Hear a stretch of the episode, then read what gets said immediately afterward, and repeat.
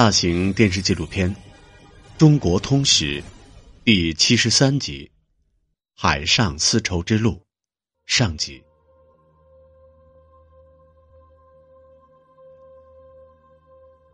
从大漠草原上兴起的蒙古帝国，迅速向外扩张。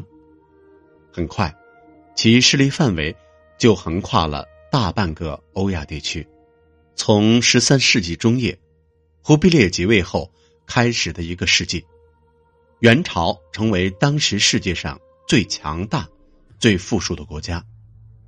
这个庞大的帝国疆域空前辽阔，延伸到许多地区。越过中国广大的农耕定居文明地区，元帝国的统治者们发现，另一片更浩瀚的世界等待他们去征服——蓝色的海洋。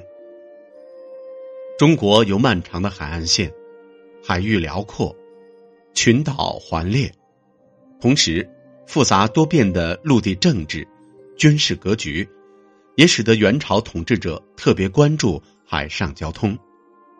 通过远洋航行，维系海上交通，支持海上军事行动，展开大规模的海上贸易。由多条海上通道组成的海上丝绸之路，变得空前活跃。一个航海的黄金时代来临了。这里是中国的东南沿海，不知从什么时候起。这里的渔民们会经常打捞上来一些碎瓷器，这些瓷器是从哪里来的？人们将目光投向了幽深的海底世界。从二十世纪九十年代开始，考古学家们在这一带海域有着越来越多的发现。二零零七年，一艘双甲板海船在广东被打捞上来。这是一艘南宋初的海船，长约三十米，宽十米，是目前发现的保存完好的最大宋代海船。这就是著名的南海一号，它被存放于号称水晶宫的广东海上丝绸之路博物馆。在南海及周边海域，大批沉船及文物不断出水。仅仅是在东南亚国家正式登记的，已打捞出的沉船地点，就有一百一十八处之多。发现沉船的海域，是古代中国东海、南海，通往印度洋、波斯湾的必经之地。在宋元时期，这里已拥有相当繁荣的航线。据考古专家们判断。仍然沉睡在这片海域的沉船，数量更是惊人。它们的存在，勾画出了一幅藏在海底的海上丝绸之路地图。它们所显示的地理和历史坐标，指引人们重新审视海上丝绸之路曾拥有的辉煌岁月。航海的历史是人类文明史的重要组成部分。古代中国以创造了伟大的农耕文明而著称。有人由此误认为，中国人不长于航海，或者缺乏探索海洋的精神。然而，事实恰恰相反。直到公元十五世纪为止，中国人的海上成就和对航海事业的执着追求，始终居于世界领先地位。中国人自古以来。就不乏探索海洋的勇气、智慧和梦想。早在新石器时代末期，中国的先民就已经驾驶着独木舟，随着洋流飘航。一代又一代的航海中国居民，以舟为车，以己为马，不断探寻着海洋和航海技术的奥秘。公元前二百一十九年，完成统一大业的秦始皇来到黄海。琅琊港，他令徐福率领大批船只，先后两次载着数千童男童女出海远航。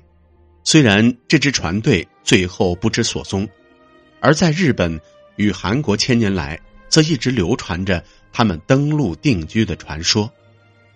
一个世纪之后，同样雄心勃勃的汉武帝，再次大规模开辟远洋航线，开拓一系列与陆地丝绸之路相呼应的海上通道，也就是海上丝绸之路。丝绸之路是德国地理学家希特霍芬提出来的。十九世纪七十年代，里希特霍芬想到中国去，但是由于太平天国运动，无法从海路上岸。随后，他就沿着古代从东方向遥远的西方输送丝绸的通路旅行。他在游记中把这条通路叫做丝绸之路。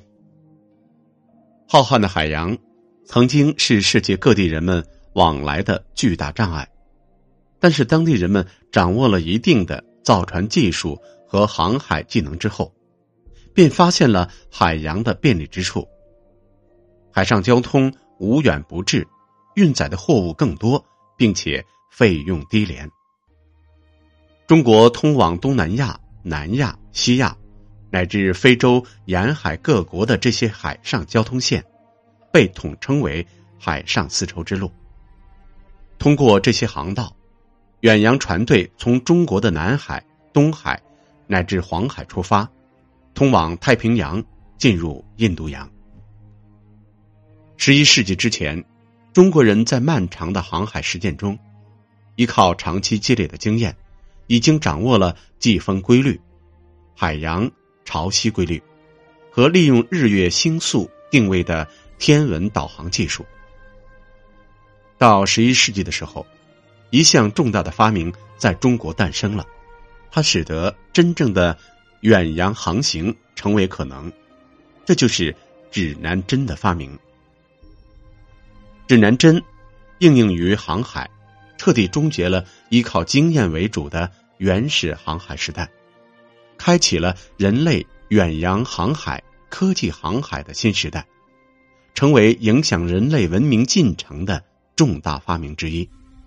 同时，中国人对天文导航技术、水文气象技术的掌握也日臻成熟完善。航海图和航路指南书等航海工具书不断出版。随着航海活动的活跃，中国人对世界的认知大大拓展了。他们拥有了一种早期的全球化意识。在宋朝的基础上。元朝在航海技术和远洋事业领域获得了更大的发展，造船技术不断革新。在那本著名的《马可波罗游记》中，意大利人马可波罗曾经详细的讲述过中国人发明的一项造船技术——水密隔舱。水密隔舱技术发明于唐代，经过宋朝的发展之后，到了元代。已经十分成熟，元人具备了强大的造船能力。用以远洋航行的元代海舶，是一种尖底帆船，通常长约三十米，高约十米，宽八米，载重重量可达上百吨。船上配备的铁锚重达百斤，可以抵御狂风巨浪。这个时期。远洋船队从爪哇回泉州，连续航行只需十八天，比宋朝的时候大为缩短。而这一切加上元朝统治者对航海的浓厚兴趣，预示着海上丝绸之路将迎来一个繁荣时代。然而，起自草原游牧民族部落的元朝统治者，为什么会如此钟爱海上交通呢？元世祖忽必烈重视海上交通，有很现实的政治、军事考虑。忽必烈与弟弟阿里不哥争夺帝位，并与察合台、窝阔台系的后王交恶，导致蒙古帝国分裂，进而造成陆路交通的阻滞。元王朝迫切希望通过海上丝绸之路，与海外国家和地区结成政治联盟。然而，对于习惯了马上征战的草木民族来说，海外贸易毕竟是陌生的。如何迅速打通海外贸易的通道，拓展元帝国的海外政治之路呢？这里是泉州最大的香制品生产基地之一，这些香制品工厂都属于这里的一个大家族——普氏家族。普氏家族在泉州历史悠久，祖上从宋代开始就在泉州一商一官，一直从事远洋航运和香料生意。蒲家是信奉伊斯兰教的阿拉伯后裔，蒲家的蒲寿庚担任南宋提举泉州市博使，拥有大量的海船，几乎掌管着南宋全部的远洋船运业务。和香料贸易等海外贸易。公元一千二百七十六年，元世祖忽必烈得到一个消息，蒲寿庚向元军投降了。元世祖非常高兴，立即任命蒲寿庚担任要职。于是，在蒲氏家族等航海大家族的推动下，元朝的海外贸易事业迅速开展起来。元朝大规模的海外贸易开通以后，忽必烈。终于可以沿着这条海上丝绸之路，开始他经略海外的政治行动。而他派出的最早的和平使者之一，是一黑迷失。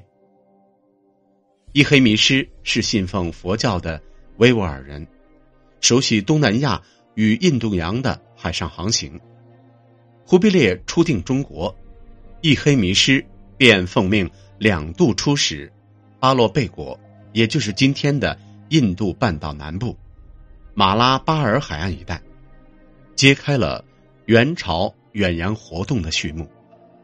为了配合元军在东南亚一带的军事行动，一黑迷失出使占城，今属越南中南部僧加拉国（今斯里兰卡）等地。他开展了一系列和平外交活动。扩大了元朝在东南亚地区的影响。公元一千二百八十七年，伊黑迷失来到印度东南海岸的马巴尔国。这次出使的目的是取佛钵、舍离。伊黑迷失先后五次奉命远航，在海上活动二十多年，为元朝的对外交流做出了贡献。